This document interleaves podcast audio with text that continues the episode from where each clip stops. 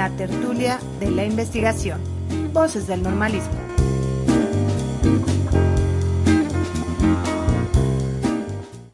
Bienvenidos y bienvenidas al primer programa de la segunda temporada de la tertulia de la investigación, Voces del Normalismo.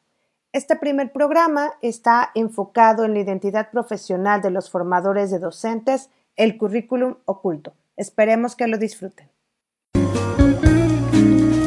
Leer para compartir. Hola, mi nombre es Mirna Martínez Solís, soy profesora de tiempo completo en la Escuela Normal Superior Federalizada del Estado de Puebla y líder del cuerpo académico Innovación en el logro de los aprendizajes. Hoy les quiero hacer una recomendación del libro La documentación narrativa de experiencias pedagógicas, una estrategia para la formación de docentes. Para iniciar, quiero contextualizarlos sobre el trabajo de investigación que nos llevó a la consulta de este libro. A finales de 2019, nuestra institución firma un convenio de colaboración de investigación con la Escuela de Pedagogía de la Universidad Unicafán de Bogotá, Colombia. El proyecto se denomina Trayectorias y Experiencias Sensibles de la Primera Infancia. Entre las primeras actividades se encuentra la realización de un repositorio de diversas fuentes de información sobre la primera infancia en México y Colombia, así como distintos materiales sobre metodología de investigación, tomando como fundamento los trabajos de Rosana Guber respecto a la etnografía, siendo para nosotros un desafío para el trabajo de campo de nuestra investigación. También pensamos en los trabajos de Diana Milsten, quien recupera la voz de los niños, y es así como se proyecta que para el segundo semestre del 2020 llevaríamos a cabo nuestro trabajo de campo con estas miradas metodológicas. Sin embargo,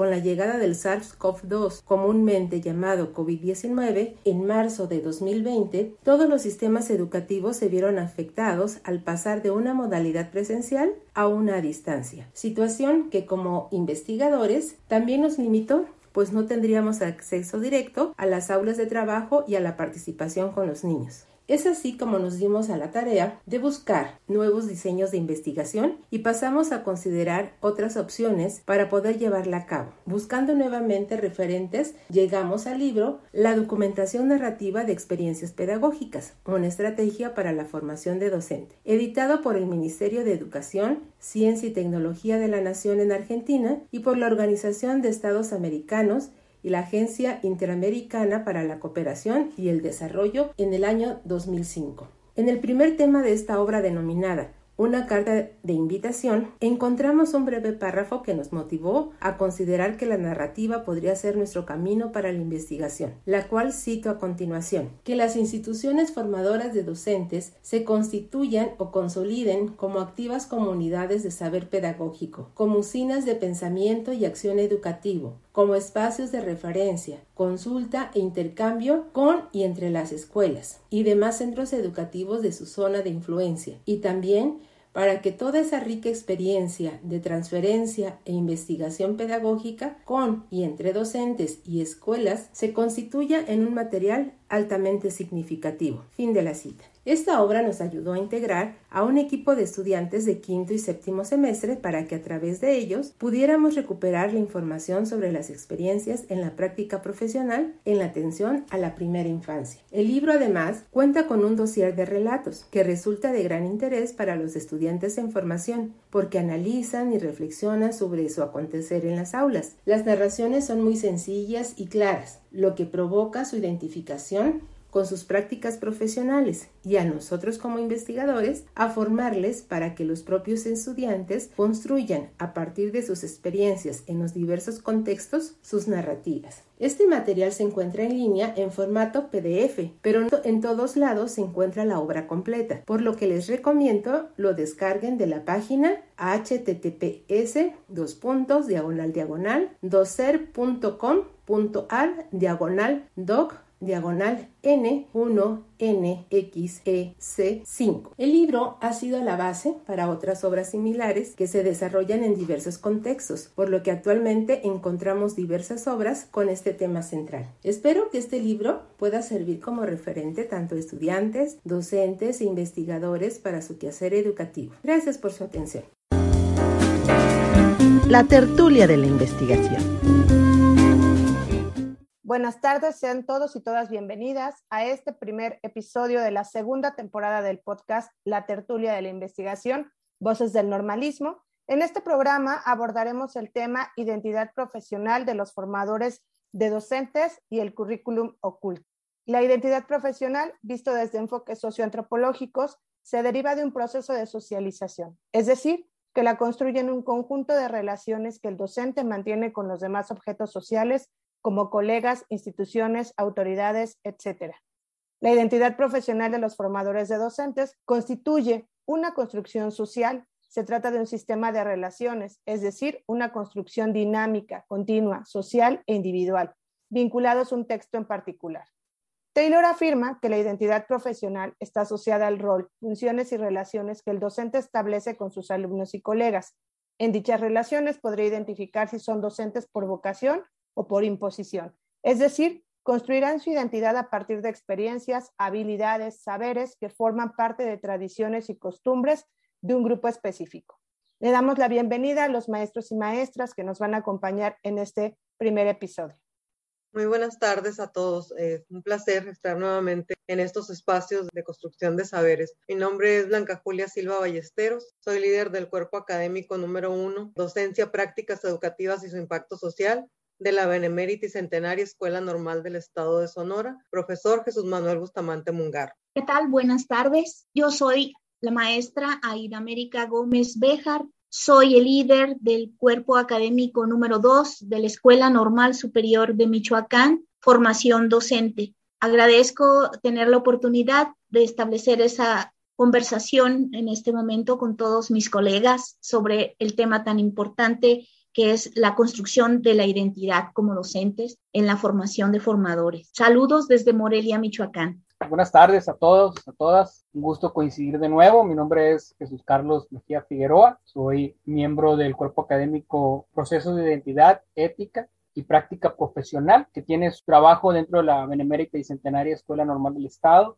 de Sonora en Hermosillo. Un gusto volver a estar en este plano con todos. Buenas tardes, yo soy la doctora Claudia Rocío Rivera Quisines, soy la líder del cuerpo académico número 3, llamado Procesos de Identidad, Ética y Práctica Profesional de la Benemérita y Centenaria Escuela Normal del Estado de Sonora. Buenas tardes a todos, a todas. Un placer de nuevo coincidir en estos espacios de reflexión, de construcción y sobre todo de enriquecimiento profesional y de los temas tan importantes como el que esta ocasión nos atañe. Mi nombre es Ezequiel Navarrete López. También pertenezco al cuerpo académico 3, procesos identitarios, ética y práctica profesional de la Benemérita y Centenaria Escuela Normal del Estado de Sonora, profesor Jesús Manuel Bustamante Mungarro, al igual que mi compañero, los doctores, la doctora Claudia Rocío Rivera y el doctor Jesús Carlos Mejía, anteriormente que se acaban de presentar. Estamos aquí para poder aportar y poder también aprender de los comentarios y poder también tener un punto de concordancia, ¿por qué no? Y de enriquecimiento, porque como el, el nombre de nuestro cuerpo académico lo indica, abordamos el tema de los procesos identitarios también. Un placer coincidir. Muchas gracias. Bueno, pues ahora vamos a eh, dirigirnos a nuestros puntos de encuentro. Sabemos que en el día a día, en nuestras escuelas normales, nos preguntamos sobre la identidad de nuestros alumnos y cómo ésta se fortalece durante su formación. Pero, ¿qué pasa con nuestra propia identidad como formadores de docentes? Ante este tema, ¿alguno de ustedes que nos quiera comentar sobre la identidad profesional de los formadores de docentes? ¿Cómo la perciben ustedes?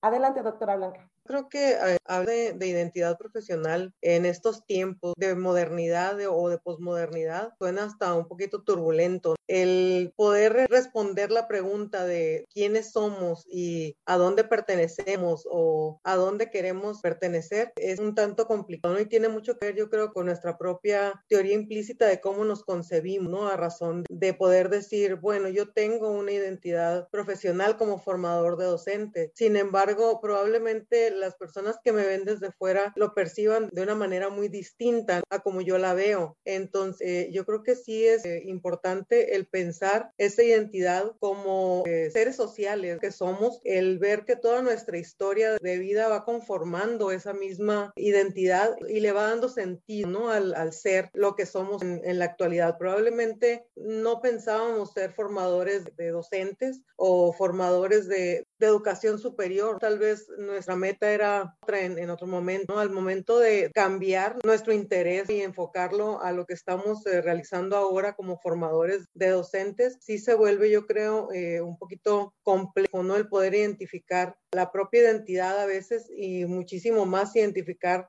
la de los compañeros, porque a lo mejor pudiéramos medirlo únicamente como la historia exitosa. O sea, si soy una persona que tiene éxito al aplicar mis planificaciones y o si soy muy querido por mis estudiantes, ah, es que porque tengo una alta identidad profesional. Sin embargo, son muchas cosas las que convergen en el ser una persona con una identidad profesional adecuada, ¿no? Al tipo de estudiantes y al tipo de personas que estamos formando, porque ellos a su vez van a ser formadores de otras personitas, incluso eh, más pequeñas. En el caso de nuestra institución, pues trabajan únicamente con estudiantes de primaria y de preescolar. Como dice el ejemplo arrastra, y a veces si nosotros no tenemos muy claro lo que somos y lo que queremos transmitir a nuestros estudiantes, eso también los lleva a ellos a veces por un camino erróneo, ¿no? Continúan con el error en el que nosotros a veces estamos trabajando. Es muy interesante, ¿no? Yo, es un tema muy importante y en el que yo creo que como docentes de formadores no lo, no lo tomamos en consideración.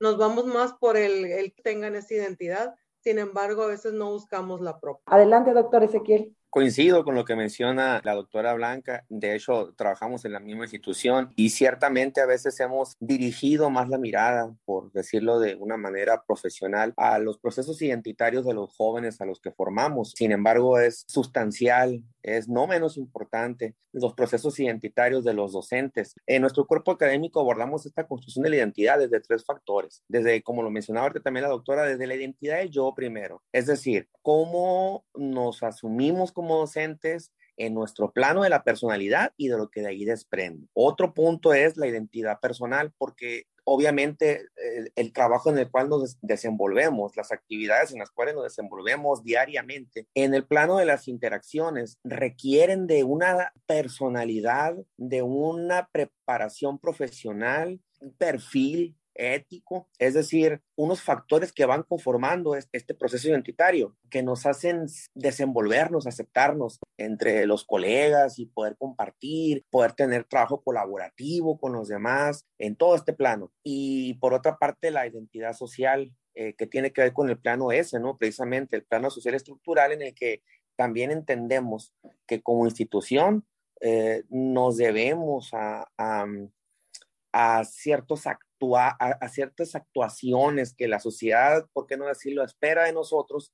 Sin embargo, eh, no podemos asumir esto de manera automática. Por eso es un constructo el proceso identitario, porque no se puede dar por un hecho y no tiene que ver solamente con que seamos egresados de una escuela normal. La normal del Estado en la que nos desenvolvemos tiene un número, una mezcla muy interesante entre docentes, es cierto, eh, egresados de esa misma escuela, como el caso de un servidor, pero también docentes con preparación universitaria cuyo aporte en este proceso de identidad es muy interesante porque es visto de una, desde, una, desde una perspectiva diferente.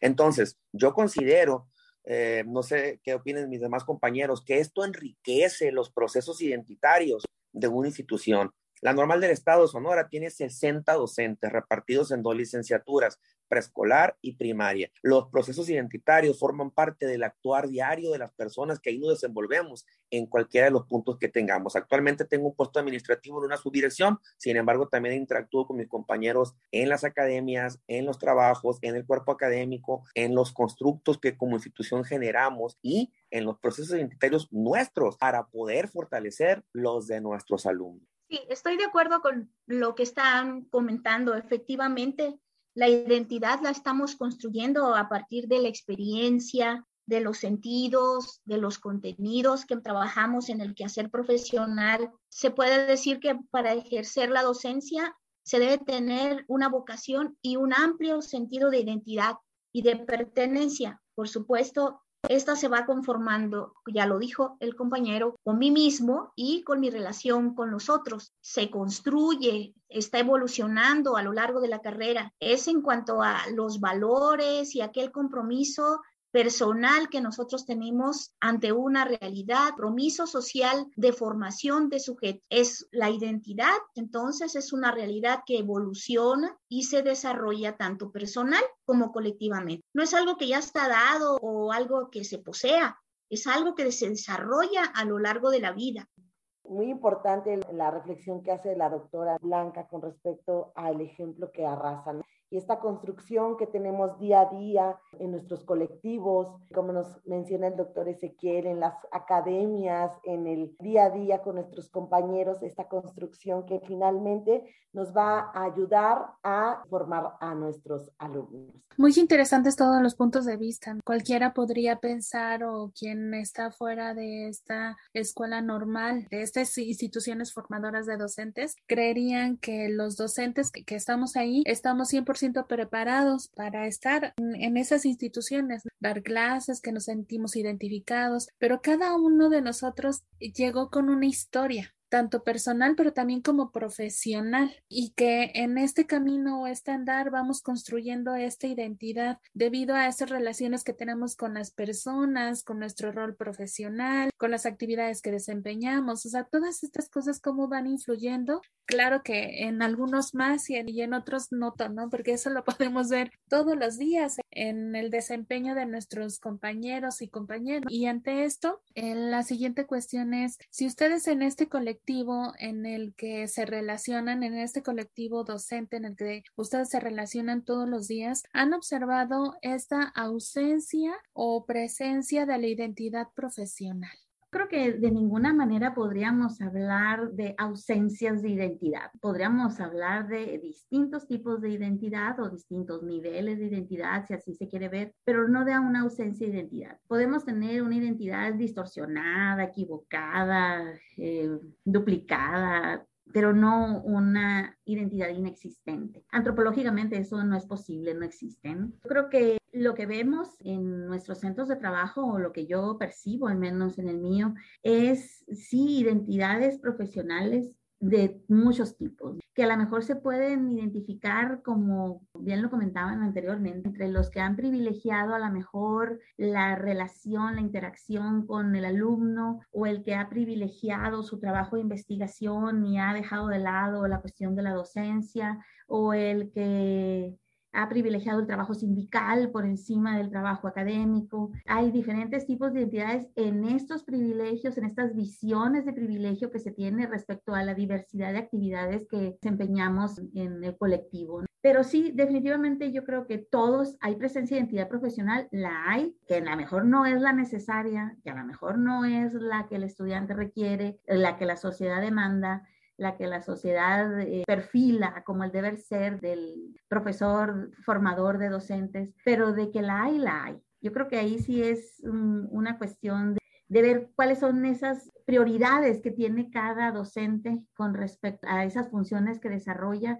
y poder establecerlo a lo mejor en, es, en ese punto donde puede aportar mucho más desde esas características de la identidad que ha desarrollado más si es alguien que tiene a lo mejor mucho arrastre con los muchachos, que los chicos lo siguen, que los muchachos lo aplauden, lo, lo ven, quizá a lo mejor su función tendría que ser pues no necesariamente en investigación, no necesariamente en otra de las múltiples identidades que se maneja en el trabajo docente en una normal, sino que, cada quien vaya buscando cuál es su carta fuerte de acuerdo a la identidad que ha privilegiado. Muy interesante esto, porque a veces consideramos que, bueno, ya ese será un punto que abordaremos más adelante, pero cómo cuadramos esta identidad de los profesores o de los formadores de docentes. A veces los cuadramos tanto y que queremos que todos entren ahí en ese estándar, pero como bien lo decía doctora Claudia, hay quienes tienen eh, fortalezas en otras áreas y deberíamos estarnos ubicando en esa fortaleza que poseemos y no tratar de cuadrar o creer que todos entramos en este molde que se ha dicho que debería ser un formador de docente, por una persona seria, que se dedica 100% a la investigación, o sea, como que todas estas cosas que tienen que ver con estos estereotipos que ya lo abordaremos, pero de Tiene mucha razón, doctora Claudia, como cada uno tiene una identidad distinta y se va construyendo a través de estas relaciones. No sé, alguien más eh, que quisiera participar o abordar. Lo decíamos hace un rato, bueno, esta identidad tiene, por supuesto, una construcción muy compleja porque cada uno de nosotros está construyendo su actividad profesional a partir de su propia cosmovisión, ¿verdad? Ya lo decíamos ahí, la identidad docente se construye a partir de los significados que cada profesor como actor y como autor le da a su relación con los otros. Un docente como sujeto cultural pues tiene dos vertientes, una individual y otra colectiva. Preferentemente se sitúa al docente con base a la vertiente individual, como sujeto cultural, condicionado por sus hábitos, y en base a su vertiente colectiva, lo sitúa como miembro de una sociedad, de un colectivo profesional, laboral, determinado. Por eso, en algunas situaciones, nuestras determinaciones están, decía Pablo Freire, limitadas, nuestro actuar a un proyecto institucional a una visión institucional, a una misión, a una identidad institucional que está permeando a esa identidad profesional que yo estoy construyéndome. Hay muchas exigencias del contexto, del entorno, que están limitando mi actuación. Y si ya lo decía la compañera, si yo pertenezco más, me inclino más por el programa de investigación, me identifico, mi clave incluso es como docente investigador y entonces voy por la vida diciendo o pretendiendo ser un investigador educativo más que un profesor enseñante, porque mi clave así lo dice, ¿no? Entonces son muchas cuestiones del contexto que nos están determinando nuestra identidad también. Y este punto también es bien importante, como a veces institucionalizamos algunas cosas, ¿no? O, o consideramos que estas exigencias desde la parte institucional y consideramos que lo que decíamos hace un rato, así debe ser un docente y entonces sobre eso me voy. Aunque yo tenga o posea otras habilidades que a través de las relaciones, como ya lo decíamos, con otras personas, con mis actividades, me permitieran tener o construir esta identidad profesional, a veces nos vamos más por la parte institucional, ¿no? Ah, dicen que debo ser un maestro investigador o así es mi clave y entonces por ahí me voy. Dice que soy maestro solo de horas, entonces solo doy clase frente a grupo, pero no tengo permitido hacer investigación. O como no puedo acceder a diferentes eh, actividades, becas, propuestas, si no soy tiempo completo, entonces solo me ubico como docente de horas. Entonces, creo que eso también forma parte de esta construcción. Te coincido eh, con la doctora Claudia, con la doctora Aida en sus comentarios. Hay un dicho por ahí que dice que entre gitanos no nos leemos la mano, pero yo creo que los docentes sí somos muy dados a leernos la mano. Entonces, hacer nosotros mismos quienes tratamos de ubicar al, al otro en la misma caja donde, donde todos debemos estar de acuerdo a la clave, como dice la doctora Aida. Si ya eres profesor de tiempo completo, ah, pues es que si ya eres profesor de tiempo completo, tienes la obligación por hacer investigación, por cumplir con ciertas actividades que te van a ir dando esa misma identidad como profesor de tiempo completo de formadores de docentes. Entonces yo creo que no todos cabemos en esa caja, a todos les gusta la investigación, eh, como no a todos les gusta eh, el arte, ¿no? Entonces yo creo que quien tiene capacidad para una cosa o para otra tendría que desarrollarse en ella y desarrollar en ella su identidad, esa identidad que va haciendo que la identidad de nuestros estudiantes se enriquezca, que sea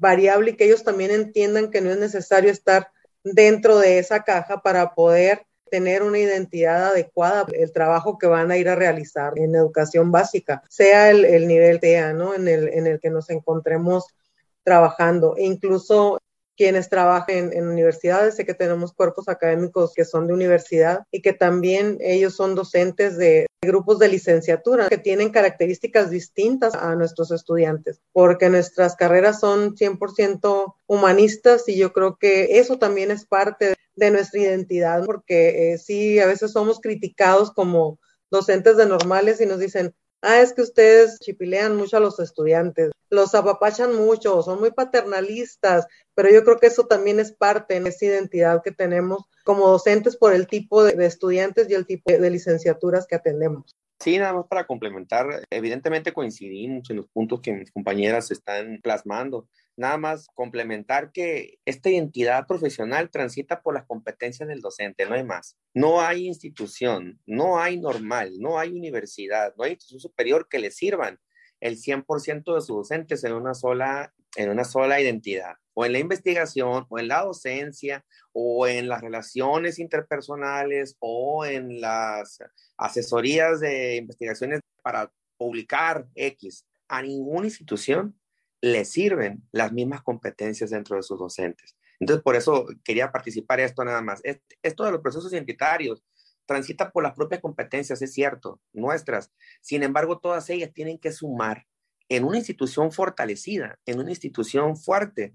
Las fortalezas radican en esas diferencias del colectivo profesional y como mis compañeras lo mencionaban atinadamente, dependiendo de los propios intereses que uno como profesional tenga, es cierto, pero también por las competencias profesionales específicas y que vamos enriqueciendo durante nuestra carrera docente. Es decir, lo que tenemos ahorita, a lo mejor en cinco o seis años, se potencializa y eso también nos enriquece. Por eso reitero, que esta diferencia en las identidades profesionales nos debe enriquecer a todos los procesos en las instituciones de educación superior, no únicamente normales. Gracias. Esta construcción del perfil profesional, o sea, se va construyendo conforme a estas relaciones. O sea, eso es sin duda alguna. No es que eh, salga de una escuela normal o salga de una universidad y ya tiene una identidad construida al 100%. O sea, esto se va construyendo a partir de las propias experiencias, incluso de los nuevos roles que desempeñes en tu profesión. Como lo decía la doctora Blanca al inicio, hay algunos que ni siquiera se imaginaban estar en una escuela normal dando clase y que a partir de este nuevo rol, desempeño, actividad,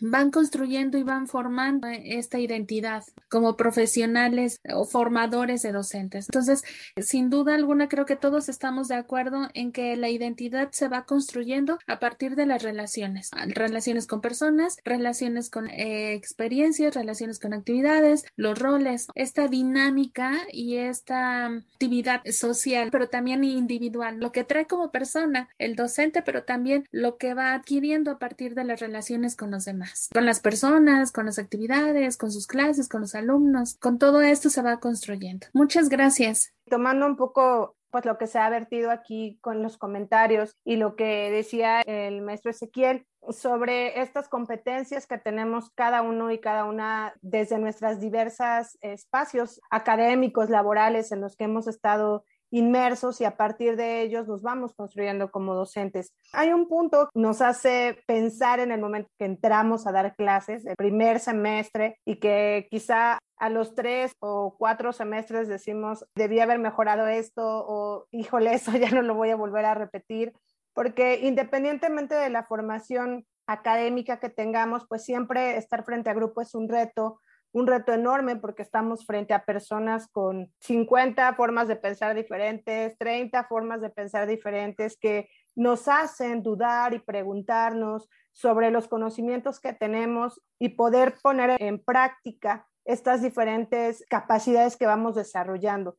¿Cómo se fueron desarrollando como docentes a partir del primer contacto con la docencia misma. Es decir, ¿cómo ven ustedes su proceso de crecimiento como docentes desde el primer semestre, el primer momento en que estuvimos frente a grupo, al momento en que ya ahora somos investigadores, ahora ya conocemos otras áreas de las escuelas normales y hemos ido mejorando o transformando esta forma de presentarnos en el salón de clase? Considero que es un proceso constante, ¿no? Es una construcción y una deconstrucción precisamente de, del quehacer, qué perspectiva tienes respecto al deber ser o al, proceso mismo de, irte asumiendo como, como un profesional de la docencia. Como bien comentabas, eh, tienes a fin de cuentas eh, material muy diverso y en constante evolución o constante cambio como lo es el, el material humano, ¿no? De ahí que no tengamos como que un camino específicamente a desarrollar, sino que tienes que ir reconociendo esas perspectivas que te van a ir precisamente eh, definiendo.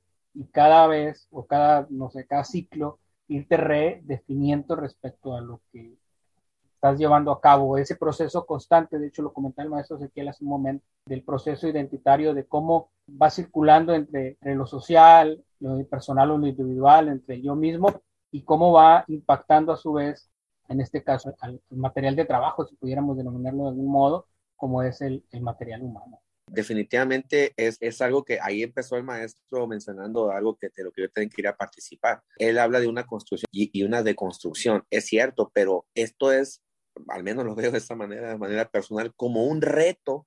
Usted nos dijo, transporte a ese, a ese primer semestre frente a grupo, septiembre del 2006 en el caso de un servidor. 15 años en esto y lo veo como un reto que no termina un reto que cada día plantea nuevas adversidades en el campo pedagógico. Y si queremos hablar de alguna de ellas, pues vean la pandemia, lo que nos hizo transitar, lo que nos hizo replantearnos lo que hacemos, cómo lo hacemos, cómo es necesario hacerlo ahora. Y algo que ha sido determinante en el caso específico de un servidor y creo que también en los compañeros que comparten el cuerpo académico es eh, la formación continua. Cuando ingresamos a una maestría, continuamos en un doctorado, que es cierto, son doctorados en el que estuvimos al menos nosotros profesionalizantes, sino de investigación, tienes que investigar también.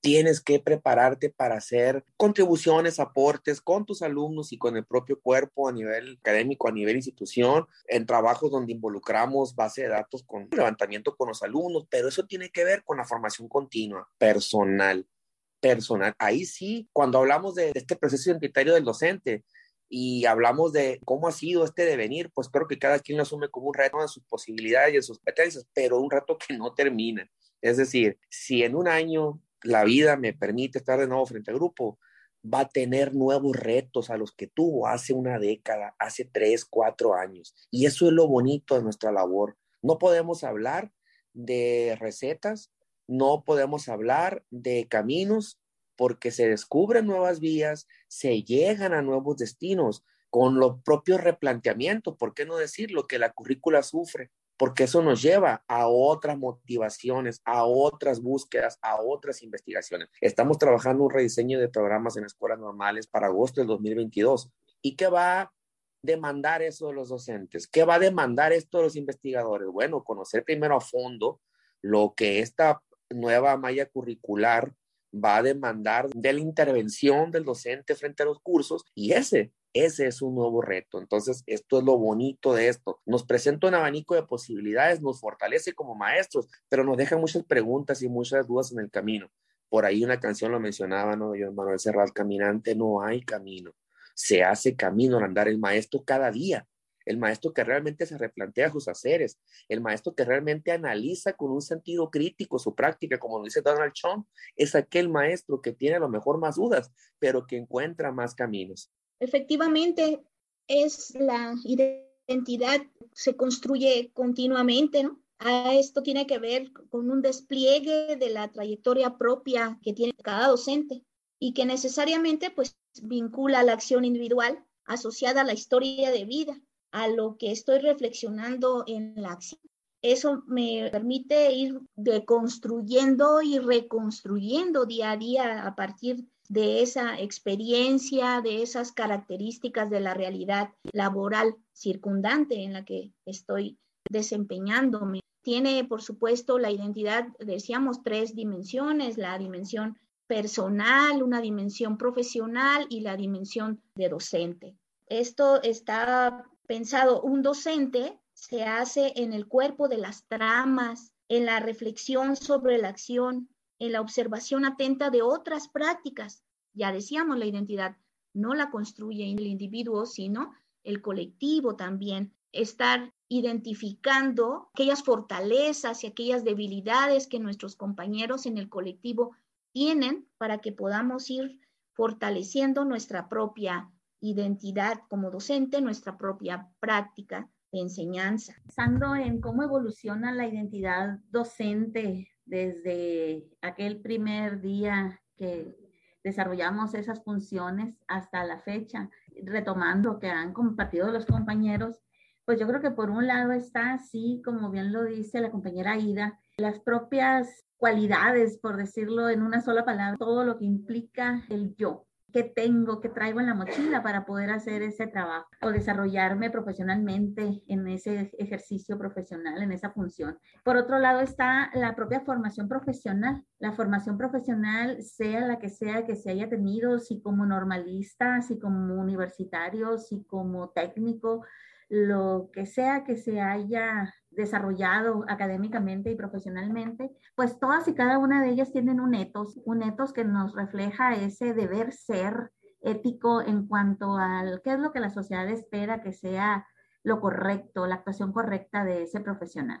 Y que yo creo que la mayoría al principio sí estamos así como muy regidos de qué es lo que socialmente es aceptable, qué es lo que socialmente se me va a reconocer y vamos dejando de lado a lo mejor las cuestiones de la iniciativa propia, de la formación y algo muy importante del modelaje que obtuvimos de nuestros maestros. El modelaje de nuestros maestros es, creo, el que tiene la tinta más fuerte al momento de escribir el, el perfil identitario de los recién egresados sobre a esto hay que sumarle también, como ya lo mencionó la compañera Aida ahorita, pues los aspectos sociales y las perspectivas profesionales intelectuales también, ¿no? Relacionadas con qué tanto sé, qué tanto me tengo que seguir preparando, como lo comentaron ahorita. Pero también hay otra condición bien interesante que son las condiciones laborales si entro como interino, si entro ya con una base, si esto cómo va a ir perfilando mi identidad, mi compromiso, mi vocación, todo. Y sucede un fenómeno bastante interesante, ¿eh? que es normalmente cuando se es interino, todo mundo llega echando toda la carne al asador y le soplan, ¿no? Y todo para que todo salga perfecto, pero llega el momento en que ya se tiene la base, una base indefinida, y pues hay quienes hasta se echan o nos echamos la cola al hombro, decir, ah, pues ya, que la chamba la hagan los, los nuevos, yo ya hice lo que tenía que hacer. Creo que hay ciertos tropiezos en la conformación de esa identidad y que luego vienen pues nuevos horizontes, nuevos rumbos en donde dicen, a ver, a ver, ya no me puedo acomodar tanto, vienen muchos cambios, la pandemia vino y nos sacudió, yo creo que pues todo, ¿no? Vocación, la, la identidad y todo. O sea, yo llegué al momento, creo que se lo compartí a los compañeros, que yo les decía, sí, yo ya no quiero ser maestra, así en, de pantalla, yo ya no quiero ser maestra. No es lo mismo, yo estaba haciendo una crisis existencial, ya llegó el día que regresamos presenciales y yo dije, ¿se acuerdan que dije eso? Ah, pues ya no es cierto, y ya todo está bien. Ya, ya volvió todo más o menos como lo conocíamos, como nos sentíamos bien, nos sentíamos cómodos, pero dos años para mí no fueron suficientes para decir, ah, ya le agarré el lado a la pandemia y a las clases en línea y eso, no. Eh, pues hay algo bien interesante también antropológicamente, lo comento rapidito, que es la alteridad antropológica, que va en relación con esa identidad en donde yo me reconozco quién soy, no en función de la conciencia que tengo del yo, sino de cómo me veo frente al otro que no soy yo. Y cómo distingo a ese otro que no es como yo pero que pues hay toda una carga de juicios sociales, personales, intelectuales, que nos hace irnos definiendo los rumbos que cada quien, bueno, que cada uno va a tomar, que va a asumir. Todos y todas coincidimos con este proceso que es inacabable y que nos pone a prueba a cada momento. Fue la virtualidad, ahora el híbrido, luego eh, regresar a acordarte cómo era estar escribiendo en el pizarrón, separarnos un poco de las prácticas que empezamos a conocer en la pandemia, pero que ahora tenemos que replantearnos y no dar clase como antes de la pandemia, sino es otra forma y tenemos otros recursos intelectuales, laborales, que eso es sumamente importante, pero también emocionales, que la emoción es algo que sobre todo en la formación para docentes en las escuelas normales implica mucho más, nuestros estudiantes tienen miedos diferentes a lo que puede ser un miedo de los universitarios que están formados 100% en esa área, pues nuestros estudiantes tienen que aprender otras formas y como bien decían hace ratito nuestros maestros que nos formaron a nosotras, cómo vamos despegando eso y, reorganizando y reformulando. Ahora vamos a tocar un punto que creo que hay muchas, muchas eh, opiniones y así como dice la doctora Claudia, ¿no? De identificarse con dentro de las múltiples tareas que se realizan al interior de la normal, pues es también este, tener varios tipos de identidad. Sabemos que las dinámicas familiares, el modelaje del docente del que también hablaban, las cuestiones sociales, personales y profesionales, nos llevan a desarrollar cierta identidad sobre la docencia. Cuando ingresamos a las escuelas normales, te decía también la doctora, echamos toda la carne al asador y hacemos más de lo que se nos pide. Y entonces, ¿por qué la docencia se hereda, se construye? Habemos aquí de compañeros que somos universitarios y cuando llegamos a las escuelas normales nos decían, no eres normalista, y pues si traigo toda la energía, todas las ganas, y te ibas corriendo a aprender, a tomar una maestría, otra licenciatura.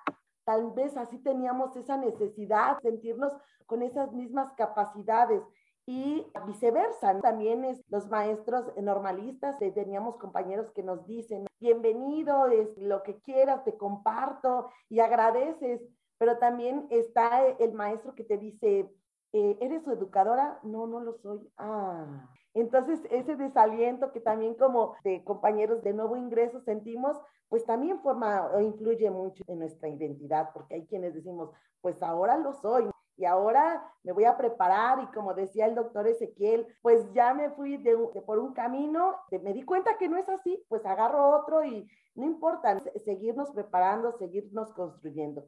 ¿Ustedes qué opinan? La docencia, hablando de esta identidad en la docencia, se hereda, se construye tal vez por, a veces estamos dentro de núcleos de familiares de puros docentes y entonces eso también influye. ¿Qué opinan ustedes? No sé quién nos quiera compartir. Híjola, interesante la pregunta. La línea de investigación que, con la que estoy trabajando ahorita precisamente es identidad de vocación docente, normalistas. Partimos de, no podemos deslindar, aunque son similares, no son iguales, pero no podemos deslindar la cuestión de la identidad y de la vocación. Creo yo que todo maestro, bueno, en toda profesión hay un sesgo de vocación. La teoría nos dice que, que no, que la vocación se va construyendo. Partimos de un enamoramiento hacia la profesión, que es la que nos hace ingresar de hecho, nosotros tenemos datos interesantes sobre vocaciones, los niveles de vocación en los 6, 7 años que tenemos trabajando la línea de investigación, siempre en los puntajes más altos los obtienen los, los de recién ingreso, curiosamente, a diferencia de los de octavo. De hecho, tenemos algunas, algunos trabajos ahí comparativos, pero bueno, surge ese primer paso a ingresar desde ese enamoramiento. La clásica pregunta de, de, primer semestre, primer año, ¿por qué ingresaste a la normal? Bueno, me gustan los niños y preguntas alineadas a ese esquema, que parte de ese enamoramiento. Pero precisamente al estar ya inmerso y lo que comentaban ahorita, las condiciones en las que se involucra el estudiante, lo vas haciendo que construya, vaya construyendo precisamente los procesos identitarios que le van a ir definiendo verdaderamente lo que es el quehacer docente. A fin de cuentas, uno trae un preconcepto construido como estudiante, a razón de los contactos que tienes como, como estudiante hacia el maestro. Siempre nosotros en, nuestra historia vamos a recordar al mejor maestro que tuvimos, pero también al, o al peor maestro que ahí a lo mejor nos agarró y nos dio un coscorrón. Bueno, ya no les tocaron a algunos, ¿no? Pero nosotros sí. O que tenía ciertas características negativas. Entonces, creo que, que más crear, porque curiosamente, también dentro de algunos, de los datos de la investigación, sobre todo a partir de la reforma educativa de Peña Nieto, nosotros encontramos ahí que eh, las familias de maestros, bajó mucho los hijos de maestros que ingresaran a las escuelas normales. Creo que, que, se va construyendo parte obviamente de ese enamoramiento, pero ya al estar inmerso, al reconocer las características, el trabajo, todo lo que conlleva que hacer docente, es lo que va conformando, va puliendo esa, ese enamoramiento y lo va acercando a la realidad y al compromiso que conlleva la docencia. Entonces, pues es interesante precisamente lo que mencionan ahorita, maestra Elena, de, de cómo el maestro que a lo mejor no es normalista, pero tiene esa vocación muy arraigada, tiene esas ganas, y usted mismo lo señalaba ahorita, ¿no? De prepararte mucho más allá, de, a lo mejor, es muy común en los, en los grados superiores, bachilleres, por ejemplo, hay muchos ingenieros, muchos eh, que tienen carreras afines, pero la cuestión pedagógica creo yo que es un área de oportunidad muy grande y lo vivimos mucho en, sin demeritar el trabajo de algunos compañeros, batallan más en construirlo. Pues. Pero cuando hay esa visión, precisamente que mencionaba usted, de, de seguirte preparando, bueno, cambiar estos estigmas, no, no eres, pero eh, tengo la, la intención, eh, voy a desarrollar mi pedagogía, yo tengo compañeros excelentes, para aquí una muestra, maestra Quisines, ¿no? No es normalista, pero es de las mejores ranqueadas ahí, más que ya lo dije Flores, de las mejores ranqueadas en cuanto al trabajo dentro de las aulas. ¿Por qué? Porque desarrollan esa área de pedagogía, porque precisamente nace de ese gusto, de esa vocación, de esa identidad que se ha conformado a lo largo de, estar en contacto con los alumnos. Identidad se, se hereda o se construye. Yo creo que eh, yo soy ejemplo de identidad construida, no, no tengo en mi familia nuclear docentes que a los que haya dicho yo, ah, es que yo quiero ser docente porque mi mamá, mi papá o mis hermanos eh, están eh, inmersos en el, mundo de, la docencia y, me gusta lo que veo. No, de hecho, eh, yo llegué a lo mejor por, por accidente al, mundo de, al mundo de la docencia. Yo inicié dando clases en preparatoria y a raíz de dar clases en preparatoria fue como ya llego a, la escuela normal en algún momento, primero como personal administrativo porque soy, este, soy universitaria, no tengo formación normalista.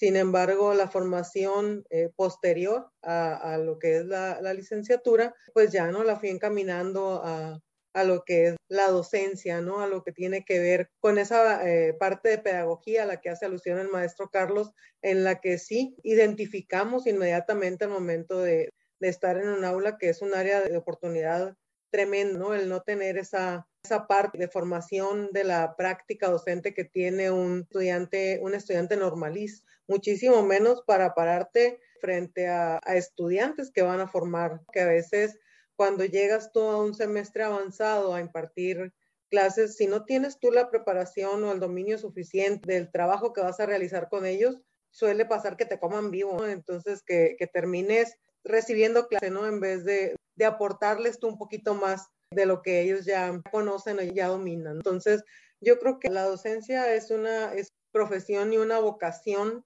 necesaria, ¿no? Como la de un médico, porque es una capacitación continua, permanente del día a día. Todos los días surge algo nuevo, todos los días hay algo nuevo que aprender y todos los días nuestros estudiantes cambian.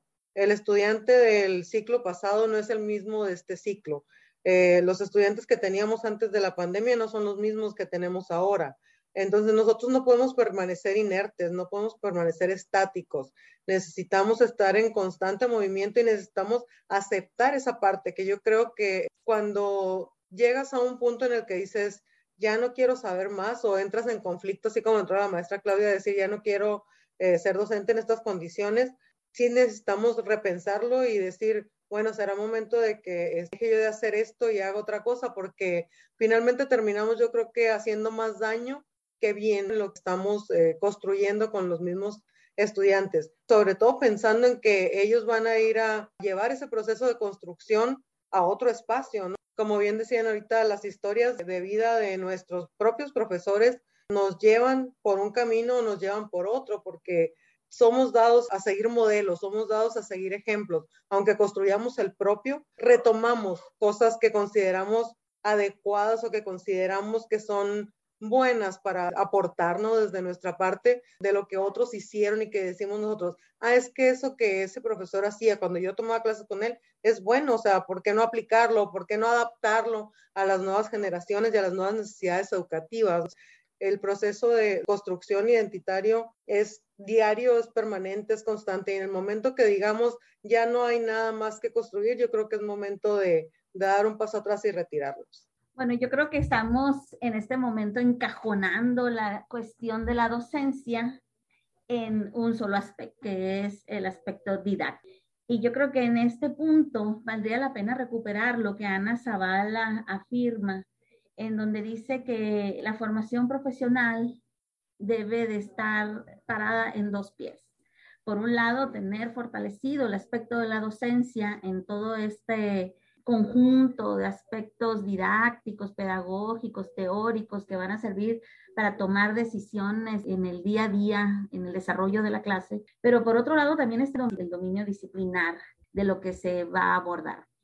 Y yo creo que aquí pues hay que mencionarlo, o sea, sí hay, es verdad, el normalismo ha sido durante mucho tiempo el nicho encargado de la formación de los docentes, pero también había venido trabajando con una muleta, como bien lo decían ahorita, maestros que vienen de formación universitaria y que están trabajando en ingenierías y demás, también están trabajando con una muleta tienen fortalecido los últimos el aspecto del dominio de la disciplina, pero les falta fortalecer el aspecto de la docencia. Y los maestros normalistas, muchos de ellos, no digo que todos, pero sí muchos, pues a lo mejor tienen medio dominado, muy bien dominado el aspecto de la docencia, pero les falta fortalecer el aspecto del dominio de las disciplinas. Yo creo que aquí sí cabría hacer mención que la docencia tiene que estar parada en esos dos pies de nada sirve ser eh, muy buen maestro y tener muchas dinámicas y muchas estrategias y mucho eh, de todo si no existe ese dominio de la disciplina.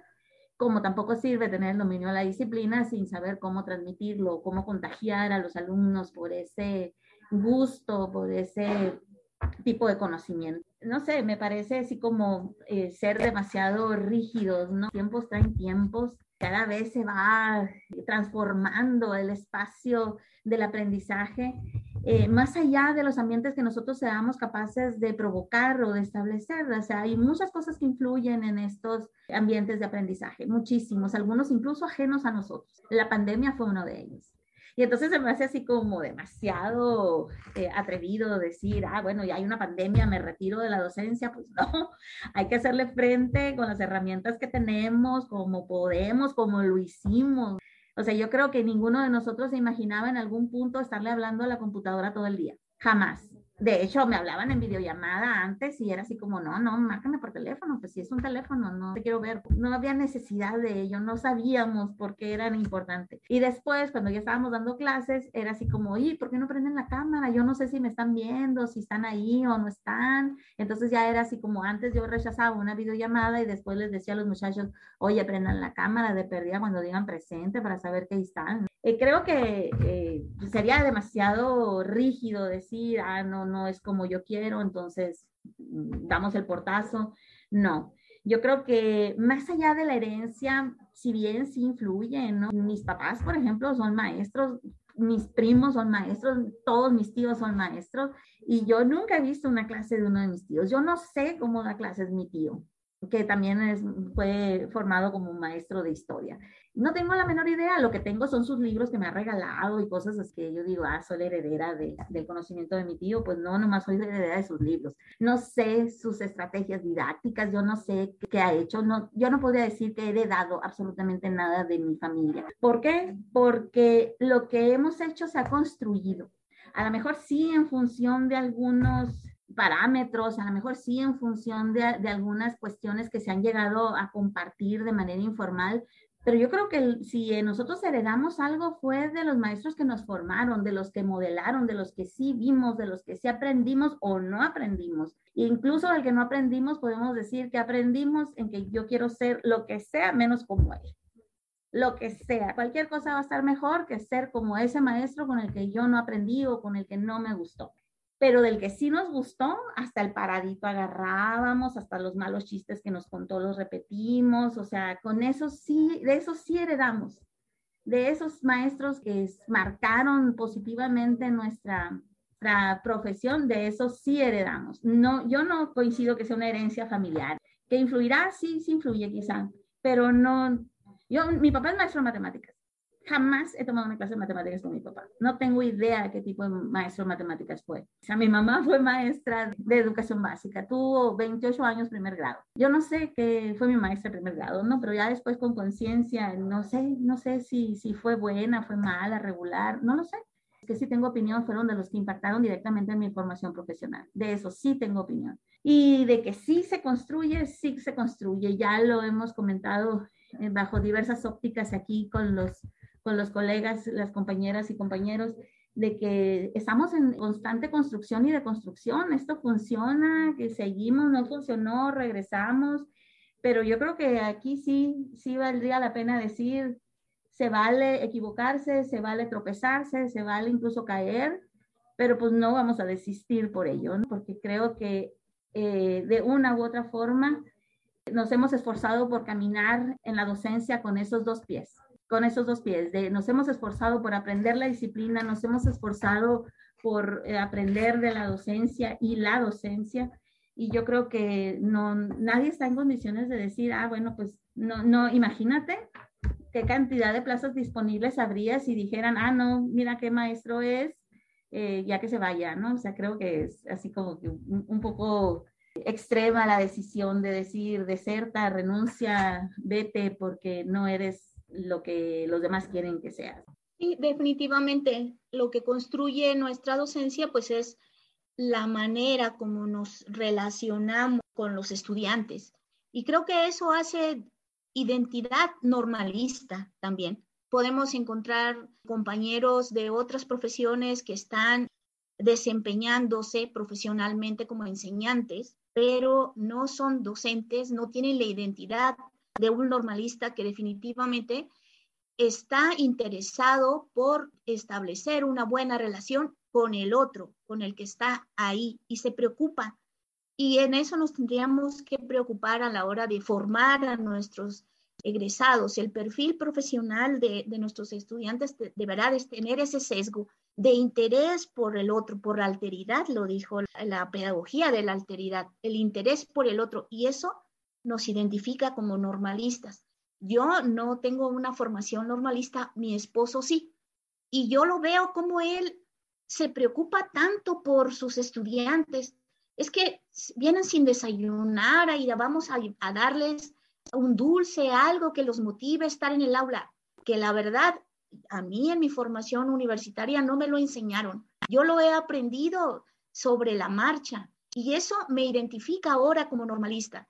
Creo que soy normalista de corazón porque me estoy preocupando por establecer una buena relación de mediación con los estudiantes, con los que están ahí intentando aprender y formarse conmigo. Están ahí para eso. Me identifico como un educador formador, pero facilitador de construcción de un futuro para ellos. Y entonces eso es lo que nos hace diferentes sin, sin ser tan soberbio, a lo mejor, los normalistas, porque eso hacen los normalistas o eso intentamos que hagan nuestros egresados. Tenemos experiencias, nosotros en la Normal Superior en Morelia trabajamos dos universos, estudiantes de formación inicial, estudiantes de egresados de bachillerato y estudiantes de la modalidad mixta, profesores que ya están frente a grupo y que no tienen una formación pedagógica. Y en eso nos enfocamos definitivamente, en en generar en ellos un aprendizaje consciente, un, aprendizaje profundo con toda la responsabilidad. Romper ese, mito de decir, hay aunque sea de docente. No, hay aunque sea de profesor. No, no significa eso. Es una responsabilidad social enorme ser un profesor o un buen docente. Tiempo no nos daría, no sería justo para poder dar todas nuestras opiniones, pero me quedo con algunas reflexiones de, este enamoramiento del que hablaba el doctor Carlos, de la profesión como un principal motor para la construcción. Estamos de acuerdo que la construcción de esta identidad docente. La naturaleza de la docencia, de la cual habla la doctora Claudia, no solamente es este, la didáctica y todas estas estrategias, todas estas formas de enseñar, sino también el dominio disciplinar que debemos de tener. A eso me refería cuando hay que nivelarnos con los normalistas, ¿no? ¿Qué saben ellos que me puede ayudar a eh, seguir reconstruyendo y seguir dando lo mejor? Porque finalmente responde a este enamoramiento. Y si habláramos de herencia, me encantó la opinión de la doctora Blanc, donde dice que no es nacer o crecer en un núcleo familiar con docentes de, ventaja sobre esta identidad. Y bueno, a la doctora Ira, de algo muy importante de que no me gustaría dejar pasar, esta, esta parte que reconocemos en el otro. Como licenciados a lo mejor de una universidad, reconocer lo que o ver a través de los ojos de un normalista siempre nos va a obligar a ponernos esta camiseta, que finalmente no es la escuela normal, es la docencia, es la formación de futuros docentes que va a tener nuestro país. Y creo que no es solamente un granito de arena, porque aquí coincidimos ahorita nueve personas. Ya son nueve granitos de arena multiplicados por todo el magisterio que se distribuye a lo largo de nuestro territorio. Entonces creo que si todos pensamos y todos llegamos a estas reflexiones, bueno, pues sí es cierto, dirían aquí en Puebla, lo mejor está por venir. Al pasar el tiempo por leer o por formar parte de otros grupos, interactuar con otros maestros, de estas interacciones de las que hablábamos, hacen cambiar todas esas influencias que tienes, pero sí hay muchos estereotipos estereotipos alrededor de esta identidad profesional.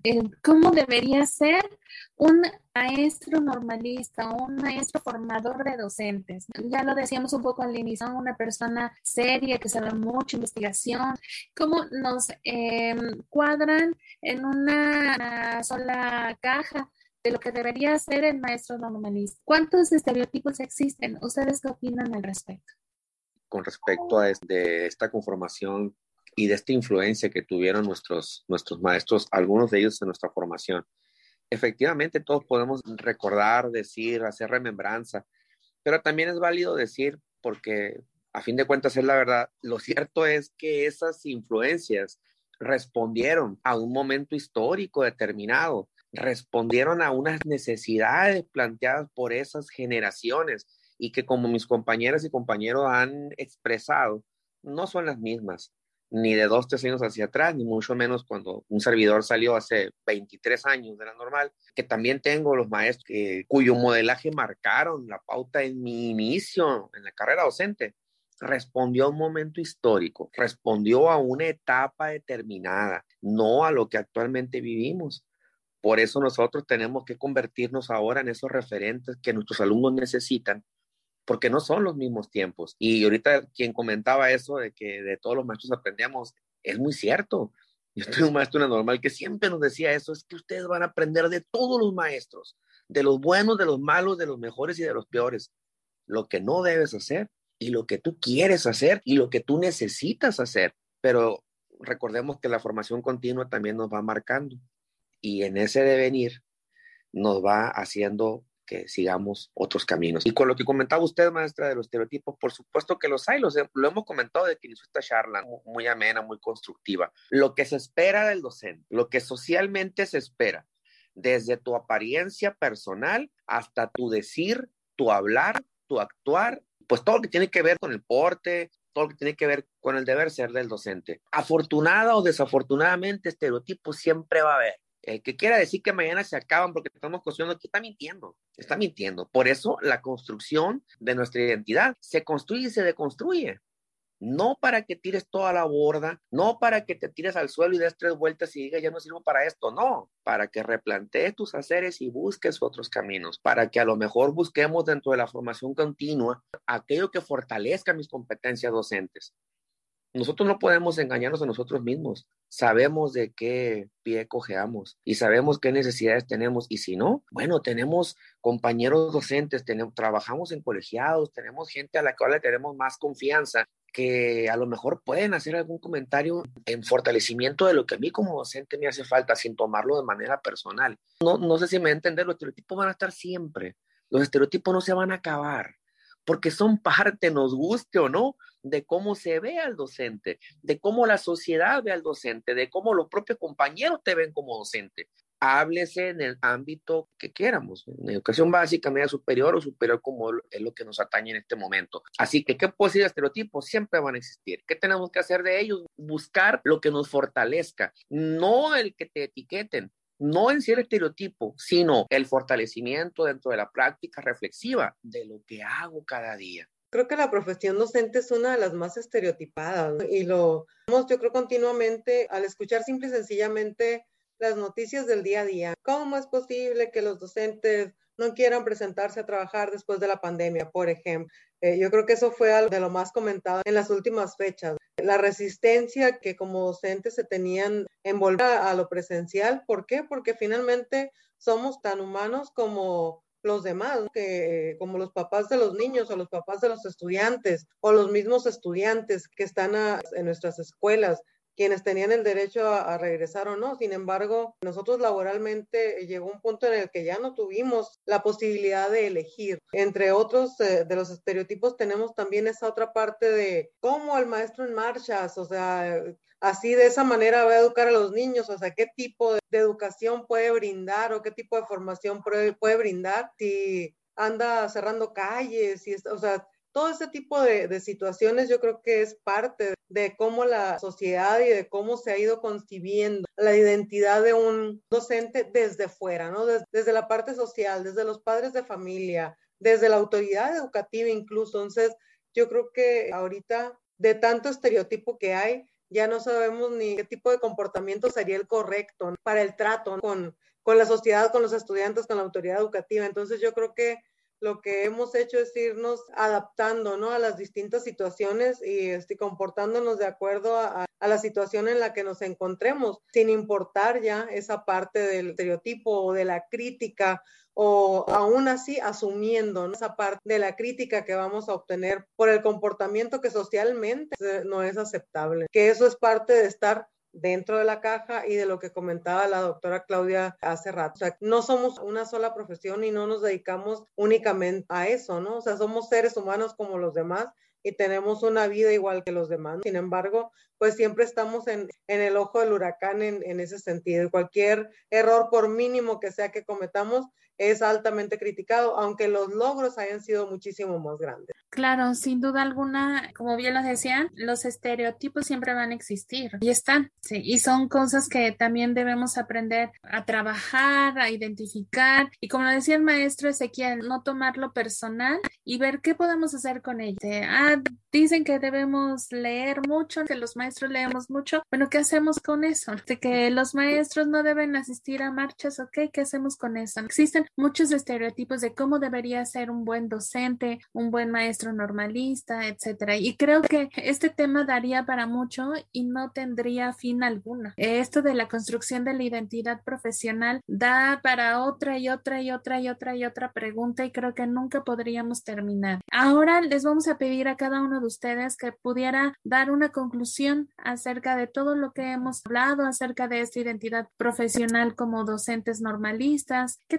tendríamos que concluir esta charla ya de, de una hora, hora y media creo que ya llevamos? Compañeros, les doy la palabra. Muchas gracias.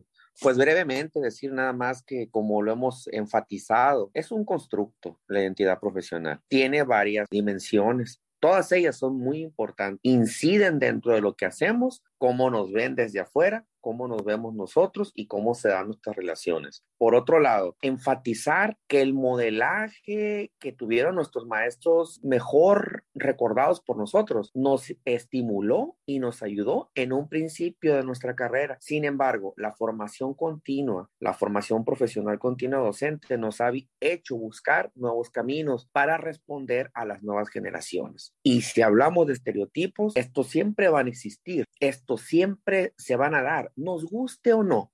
Lo que tenemos que hacer es cómo nos impactan a nosotros para que nuestra práctica mejore, no, no para mal. Tendríamos que utilizar hasta las críticas, sean constructivas o no, para mejorar.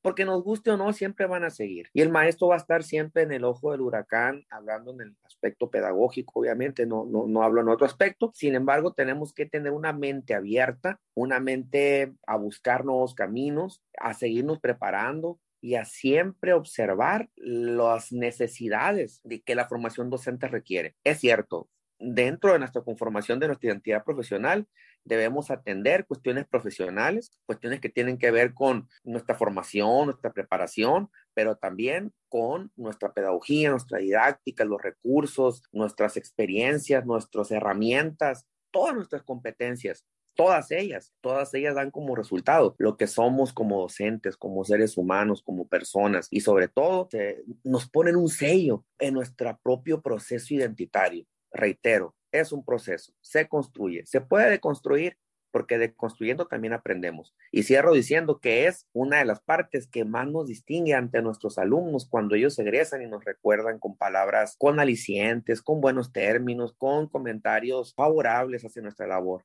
porque eso hace que uno también se fortalezca como docente y siga tratando de mejorar. Muchas gracias. Sí, definitivamente la identidad docente forma parte de su identidad social y la concebimos entonces como la definición de sí mismo que hace el docente, pero esa identidad comporta una especificidad referida al campo de actividad docente que es común a los miembros del grupo profesional docente. La identidad les permite entonces reconocerse, pero también ser reconocidos en una relación de identificación y de diferenciación con los no docentes, si queremos verlo ahí. En el ejercicio de la rediseño curricular en el que estamos ahora eh, viviendo en las escuelas normales, fue muy importante la construcción común de un perfil de egreso general. Ahí está el sentir Ahí están los valores, todos aquellos pensamientos comunes que nosotros como docentes, formadores de docentes, tenemos. Ahí está un perfil profesional de egreso con una identidad que es la que queremos. Bueno, definitivamente el tema este de la conformación de la identidad docente, de los formadores de docentes, creo que es algo que hay que abundar en él. Queda así todavía muchísimos cuestiones por profundizar y analizar y que valdría la pena tener plena conciencia de todas y cada una de ellas. Efectivamente, tal como lo comenta la compañera, creo que hay una, si bien se establece cuál es esa identidad que se pretende llegar aparte del logro del perfil de egreso, también hay algunas cuestiones que quedan dentro de criterios personales, dentro de las iniciativas propias o de la influencia social que a lo mejor no están conformadas o contenidas dentro de todas las competencias o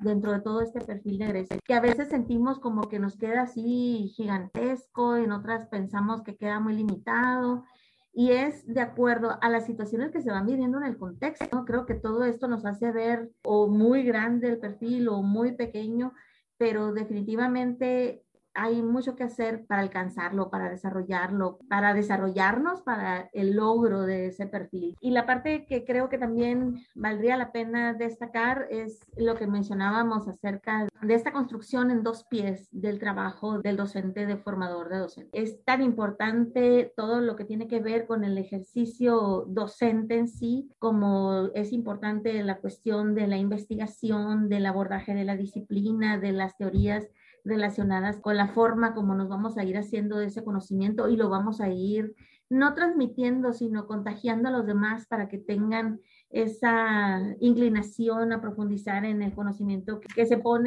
a discusión con los muchachos. Creo que hay muchísimas cosas que lo comentaban. Estaba pensando, por ejemplo, en el pensamiento crítico, en la capacidad reflexiva, analítica, que si bien sí está contenida en el perfil de egreso, yo creo que valdría la pena también que nos asomáramos todos y cada uno de nosotros eh, a ver qué es lo que traemos nosotros en la mochila al respecto, más allá de las estrategias, más allá del dominio de la disciplina, o sea, hay muchísimas otras implicaciones que valdría la pena recuperar. Em, me llamaba la atención ahorita que decía, no, el maestro tiene que ser un maestro lector y yo dije, ay, caray, qué miedo, porque hay quienes sí, sí nos casamos con la idea de que el maestro tiene que ser un maestro lector y impulsamos la lectura en los muchachos y todo, pero a veces estamos como que dando gritos en el desierto, ¿no? Hay demasiados aspectos que van en contra que nos hacen cuestionarnos si realmente seguimos anclados a, a, una cuestión del pasado, si esta visión de destacar la necesidad de la lectura a lo mejor es parte de esas prácticas arcaicas ya, ¿no? Porque yo digo, ¿y cómo le hacen? ¿Cómo le hacen esos nuevos docentes que no leen, que no les gusta leer, que no saben leer, que no han encontrado el gusto por la lectura? Y me pregunto, ¿y cómo le hacen? Porque yo no dudo que, que te, estén llenos de buenas intenciones, de mucho conocimiento, de saben lo que tienen que saber, pero hay eh, pues todos sabemos cuáles son las bondades que trae consigo, por ejemplo, y me quedo nada más con ese, ese pequeño ejemplo que mencionaron de, del maestro lector. Creo que sí, hay muchísimas cosas que abordar, muchísimas cosas que profundizar en cuanto a qué nos constituye en esa identidad como docentes cómo andamos en nuestros niveles en todos los aspectos y creo que, que sí está la situación como para ocuparnos y preocuparnos sobre ello. Pues el tema que nos trajo aquí hoy, identidad profesional de los formadores de docentes, el currículum oculto. Yo creo que eh, leído así tal cual se escucha bastante fuerte. El proceso identitario de todos y cada uno de nosotros, yo creo que, como bien lo mencionaban los compañeros, es un proceso inacabado, que llegaremos al final de nuestros días y seguirá aún en, en, proceso. ¿Por qué? Porque cada día surge y hay algo, algo nuevo ¿no? Que hacer, que aprender y con lo cual trabajar ¿no? en ese aspecto y en ese sentido.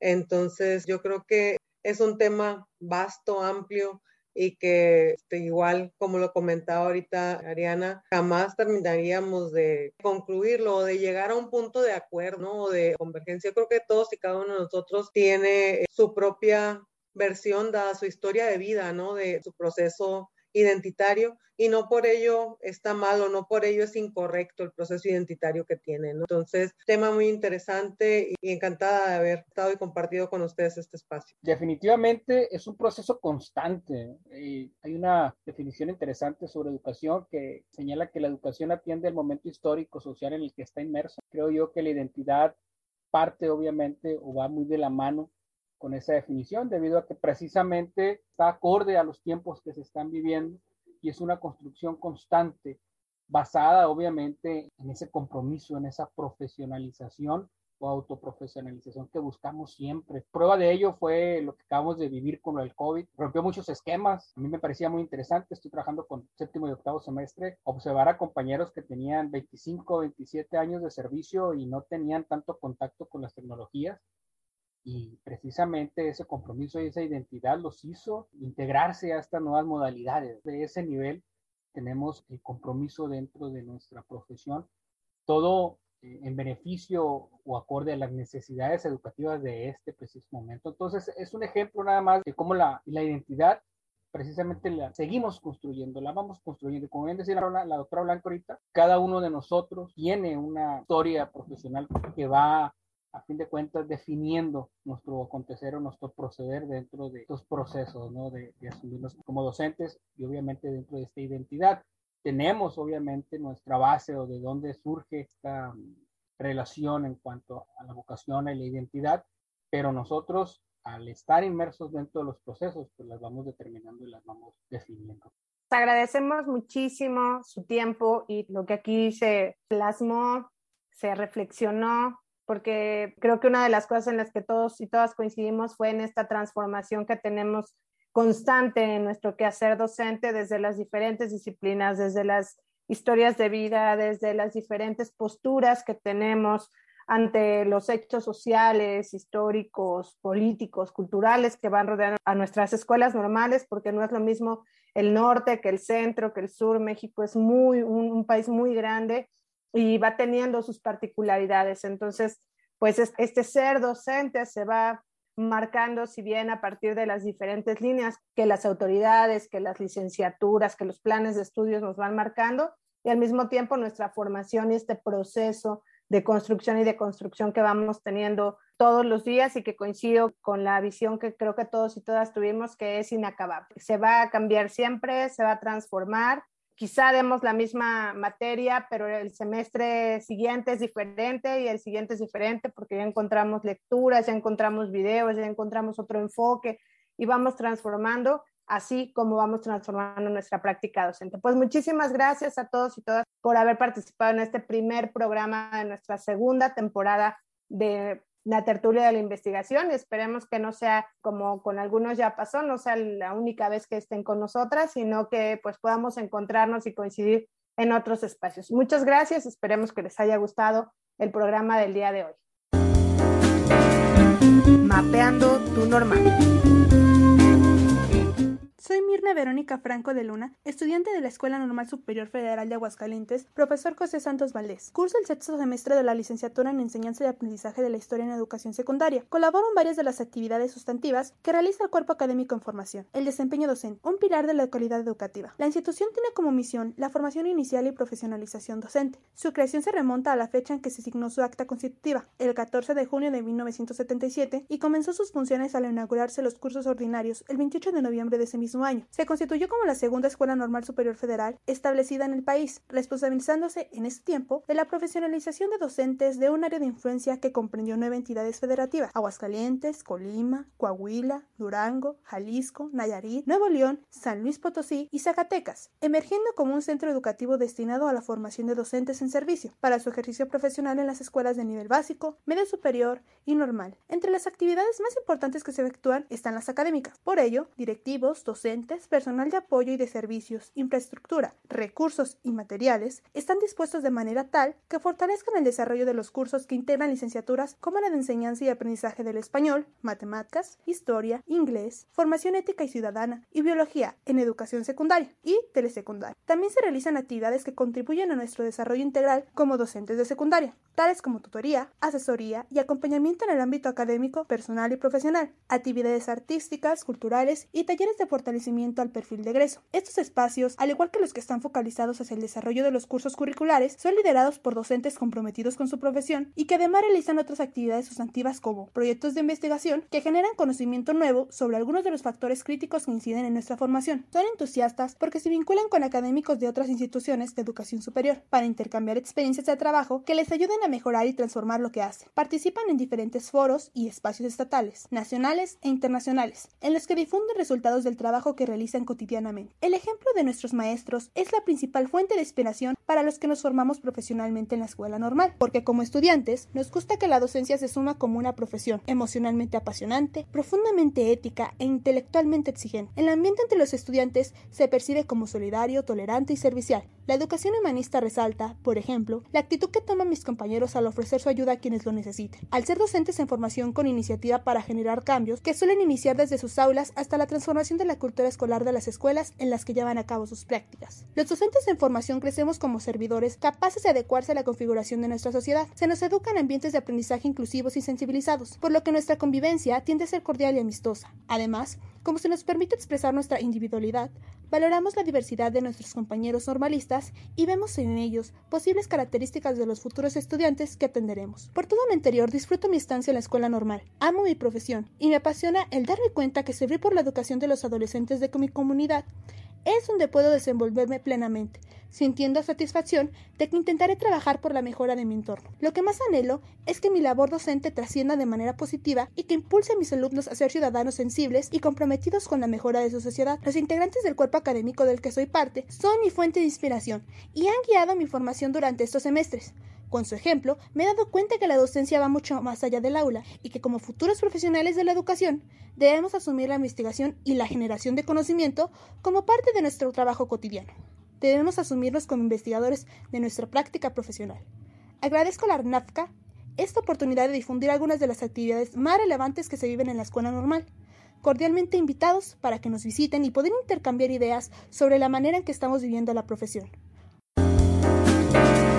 Entre líneas de investigación te veas. Muy buenas tardes a todos. Mi nombre es Verónica Sánchez Hernández y soy líder del Cuerpo Académico de Investigación, Literacidad y Desarrollo Docente adscrito a la Facultad de Lenguas de la Benemérita Universidad Autónoma de Puebla. Eh, nuestras líneas de investigación son principalmente dos, la literacidad y el desarrollo profesional. En cuanto al concepto de literacidad, lo adoptamos de los trabajos de Beisselman, que lo define como prácticas sociales situadas históricamente y que están relacionadas a las competencias que necesitamos desarrollar para comunicarnos, utilizando los géneros escritos de cierta comunidad o comunidades discursivas. Estudiamos los procesos y prácticas en contextos académicos y profesionales y la relación entre la investigación, la escritura y el desarrollo profesional. En cuanto a la línea de desarrollo profesional, lo entendemos como los procesos donde los profesores aprenden a aprender, aprenden a enseñar y aprenden a reflexionar respecto a su quehacer y a sus contextos educativos. Esta línea investiga los procesos y prácticas de formación y desarrollo docente de los profesores de inglés. Es decir, tomamos la noción de desarrollo profesional con base en la teoría de sociocultural de Vygotsky y de los trabajos de Johnson y Golombek, donde se establece que el desarrollo se da a partir de un aprendizaje socialmente situado, es decir, el aprendizaje del docente de por vida, construido a través de experiencias en contextos sociales y como miembros de comunidades de práctica. Nuestro cuerpo académico está conformado por cinco miembros, dos de los cuales cuentan con un grado de maestría y tres contamos con grado de doctorado y dos estamos adscritos al Padrón Nacional de Investigadores CONACIT. Hemos tenido más miembros a través de la historia de este cuerpo académico, los cuales ya se han retirado o se han jubilado, pero este cuerpo sigue activo desde sus inicios. Los trabajos o actividades más destacadas que hemos realizado son precisamente aquellos que están enfocados a los estudios de las prácticas y procesos de la escritura, la lectura, la escritura en contextos profesionales, en contextos de licenciatura, por ejemplo, los procesos para escribir una tesis, los procesos que enfrentan aquellos profesionales docentes que se han graduado y que necesitan desarrollar la escritura en diversidad de contextos. El otro enfoque que tenemos en la segunda línea de investigación pues es precisamente el estudio de prácticas y procesos en el desarrollo profesional, ya sea antes de graduarse durante la licenciatura o después ya como maestros en servicio. Es muy importante notar que este cuerpo académico ha trabajado desde hace ya más de 10 años, hace mucho tiempo con las normales y eso es lo que nos une a esta red. Trabajamos principalmente un proyecto al que llamamos la guía para la supervisión y mentoría de las prácticas docentes, porque ambos compartimos programas de licenciatura para la formación de docentes de inglés. Esto fue un paso muy importante, fue una actividad tan importante y tan bonita, lo podríamos decir así, porque unimos nuestros esfuerzos, los docentes de la licenciatura en la universidad, como algunos docentes de dos normales en el estado de Puebla. Esta guía que publicamos en el 2010 fue apoyada por el programa de inglés de la Embajada de Estados Unidos en México. Participamos, como les decía, la Universidad Autónoma de Puebla y la normal Torres Bodet de Puebla, la cual en estos momentos nos encontramos revisándola, actualizándola para sacar un siguiente volumen ya actualizado, en el cual también participaremos la universidad, nuestro cuerpo académico y la Benemérita Normal del Estado, el BINE, la Normal Torres Bodet. Y contaremos también, estamos pensando, planeando, trabajando y gestionando para que la una normal de Chiautla, Puebla, una normal rural, se pueda unir también a estos trabajos. Pues nuestro impacto ha sido principalmente en esos dos temas, en el tema de los procesos de lectura y escritura, en nuestra licenciatura, en los procesos de formación docente, en egresados ya, ¿no? Y ahora estamos abriendo una visión también a aquellos profesionistas que necesitan escribir los diferentes géneros. Somos el cuerpo académico, nos sentimos muy contentos que nos hayan invitado a esta red de normales y que esperemos que unamos esfuerzos, tanto universidades como normales, para seguir trabajando y seguir apoyándonos mutuamente. Muchas gracias. Música. A continuación escucharemos la canción Ambekini Ucheski, interpretada por el trío Tukuru Anapuecha, originarios del estado de Michoacán.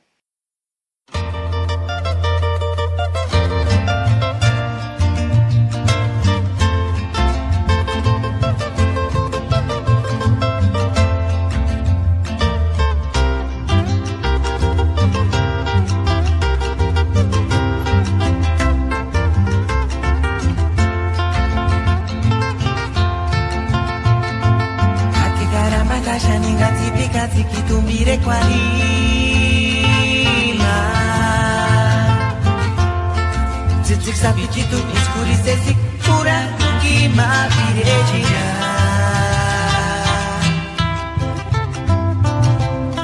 Kimboka kiri shenjas